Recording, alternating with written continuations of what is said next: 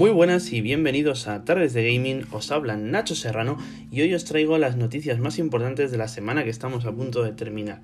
En primer lugar hemos sabido que el videojuego Tier 5 tendrá una opción de 120 imágenes por segundo en la nueva generación y que me parece realmente interesante ya que me hace pensar cuántos títulos podrán traer esta opción y tener así la posibilidad de acercarnos un poco a lo que es la experiencia de jugar en PC. Seguimos con un título de puzzles como El Profesor Layton, que llegará a dispositivos móviles el día 13 de este mes, una gran noticia para los fans de esta franquicia.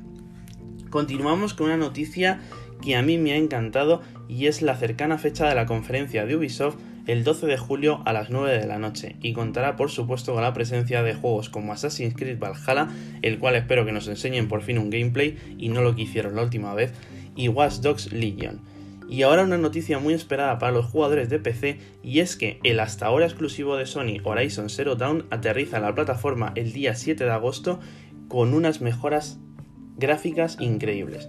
Seguimos con un nuevo título RPG como es Hellpoint que debutará en las consolas y PC el día 30 de julio. Continúo con el anuncio de la llegada de una actualización bastante importante del videojuego Animal Crossing que nos trae la temporada de verano y posibilidad de nadar y bucear. Adelantamos también que se prevé una subida de aproximadamente 5 a 10 euros en los títulos de nueva generación. ¿Está realmente justificado? Habrá que verlo según vayan saliendo si merece la pena.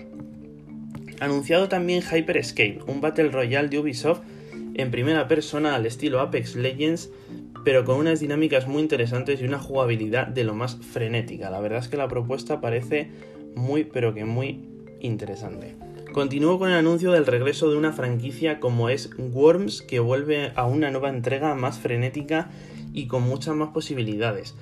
A lo que se refieren nuestros gusanos asesinos en el nuevo Worms Rumble. A ver qué tal está.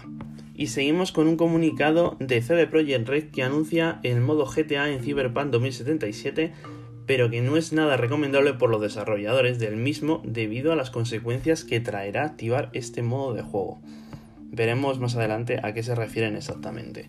Y continuamos con el anuncio de Crash Bandicoot About Time, que en la cuarta entrega nos ha enseñado un tráiler y un gameplay brutales y que pinta de lo más increíble con muchas nuevas dinámicas y las que ya conocemos de toda la vida. Hemos sabido también que el juego de Sony Dreams, basado en crear y jugar minijuegos de la comunidad, añadirá compatibilidad con las PlayStation VR el día 22 de julio, lo que puede darle a este título mucho más público y más tiempo de vida, además del que ya era bastante, bastante largo. Y para terminar, una noticia para los fans de Call of Duty Warzone, y es que se ha actualizado para soportar hasta 200 jugadores por partida, lo que hará las partidas mucho más dinámicas y entretenidas. Muchas gracias por escucharme y volveré la semana que viene con más noticias